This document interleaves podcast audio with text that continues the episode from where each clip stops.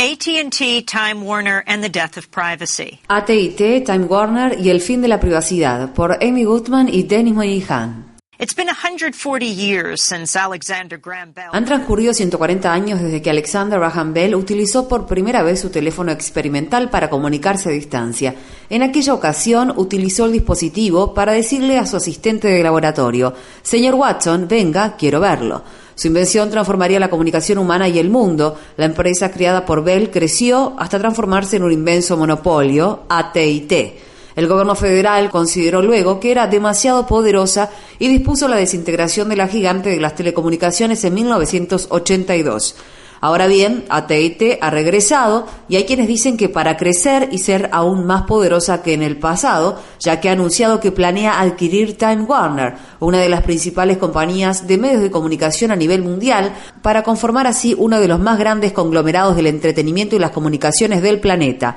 Más allá de representar una amenaza a la competencia, la fusión propuesta, que aún debe ser sometida a estudio por las autoridades, representa una significativa amenaza a la privacidad y a la libertad básica de comunicarse. Actualmente AT&T ocupa el puesto número 10 en la lista de la revista Forbes de las 500 compañías más grandes de Estados Unidos.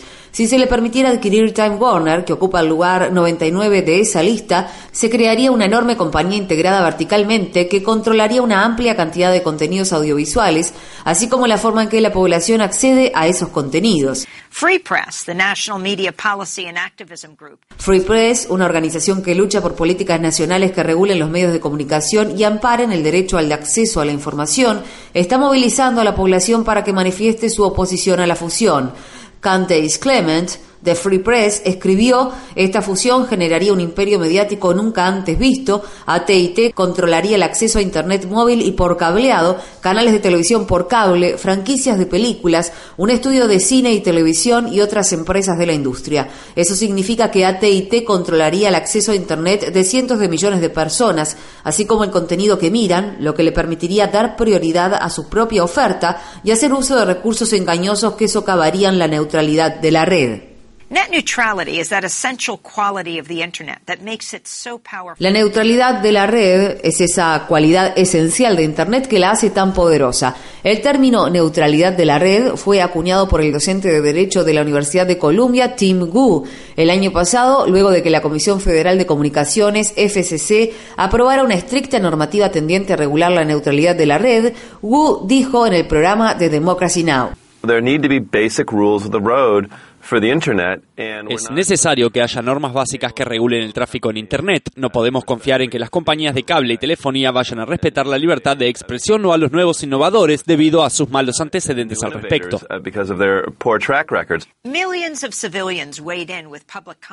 Millones de ciudadanos hicieron llegar a la FCC comentarios públicos en apoyo a la neutralidad de la red, al igual que lo hicieron organizaciones como Free Press y The Electronic Frontier Foundation. A ellos se unieron gigantes de Internet como Google, Amazon y Microsoft. A esta coalición se enfrentaron las compañías de cable y telecomunicaciones, el oligopolio de proveedores de servicios de Internet que comercializan el acceso a la red a cientos de millones de estadounidenses. Está por verse si, en la práctica, AT&T violará la normativa que regula la neutralidad de la red, creando una vía rápida para acceder a sus contenidos y enlenteciendo el acceso al contenido de sus competidores, entre ellos el sector no comercial.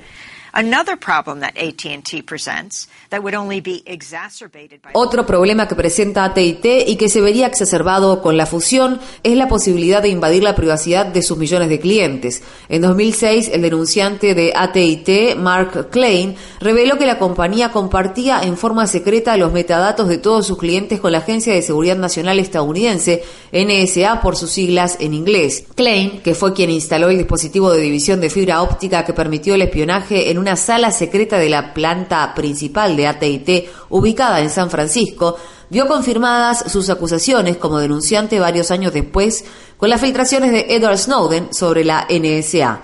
Aunque ese programa de vigilancia se cerró supuestamente en 2011, sigue existiendo un programa de vigilancia similar. Se llama Project Hemisphere o Proyecto Hemisferio. El mismo fue expuesto por el periódico The New York Times en 2013 y el sitio web de noticias The Daily Beast reveló esta semana documentos que lo prueban.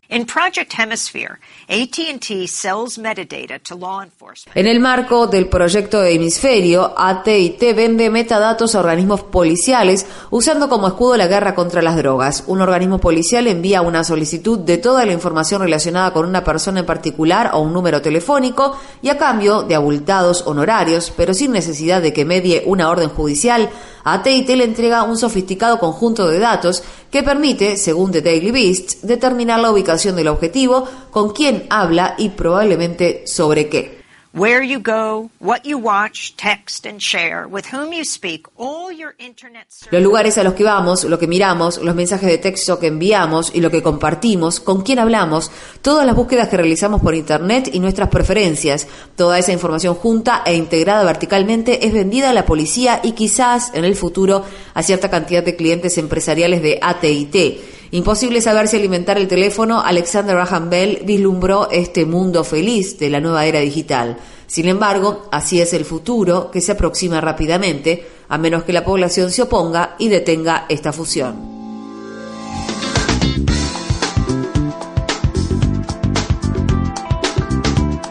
Este año, Democracy Now! en español, el informativo independiente de Guerra y Paz, cumple 10 años de transmisión. Únete a la celebración y envíanos a través de las redes sociales un autorretrato desde la región donde escuchas nuestro programa.